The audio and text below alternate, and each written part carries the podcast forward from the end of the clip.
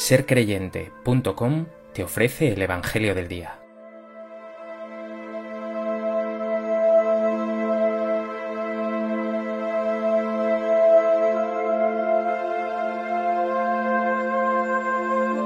Del Evangelio de Lucas. En aquel tiempo, al acercarse Jesús y ver la ciudad, lloró sobre ella mientras decía, Si reconocieras tú también en este día lo que conduce a la paz, pero ahora está escondido a tus ojos. Pues vendrán días sobre ti en que tus enemigos te rodearán de trincheras, te sitiarán, apretarán el cerco de todos lados, te arrasarán con tus hijos dentro, y no dejarán piedra sobre piedra, porque no reconociste el tiempo de tu visita.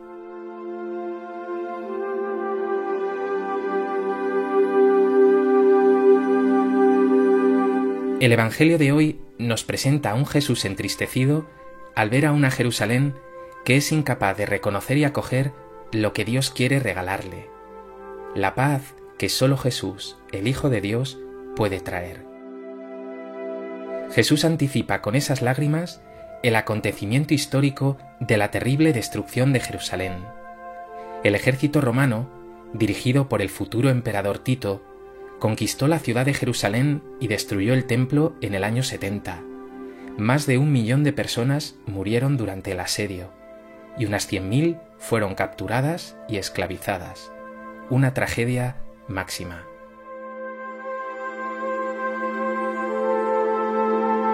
A propósito de este texto del Evangelio de Lucas, me gustaría compartir contigo tres reflexiones.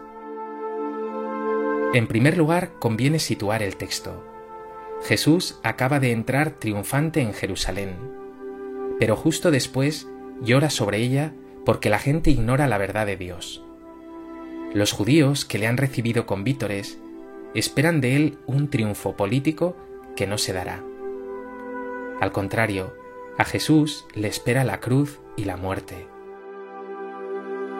El corazón de Israel está obstinado. No sabe reconocer que la verdadera paz la trae Jesús, el Mesías de Dios. Tú también vives muchas veces en la obstinación y la cerrazón. Jesús ha entrado también triunfante en tu ser y espera que le reconozcas como Señor de tu vida y te pongas a servir con Él y como Él.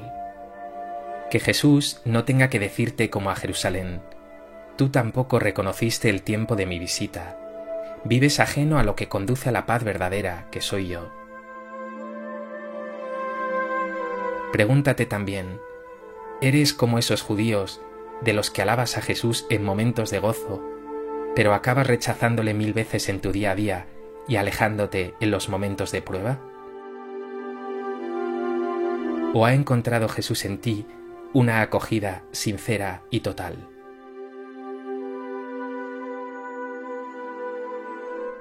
En segundo lugar, resulta conmovedor ver a Jesús llorar.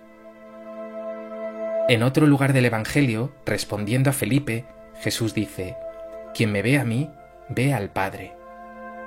Si Jesús llora, Dios, por tanto, llora.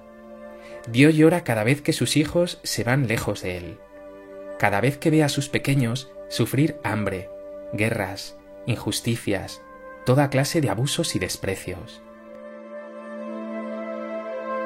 Dios llora también cuando tú no tienes espacio para Él, cuando te entregas al pecado y a la superficialidad. ¿Qué motivos das tú a Dios para que esté triste?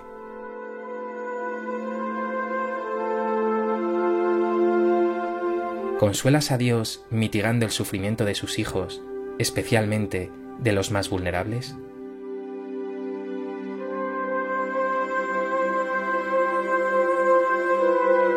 En tercer lugar, conviene prestar atención a lo que quiere transmitirnos Lucas.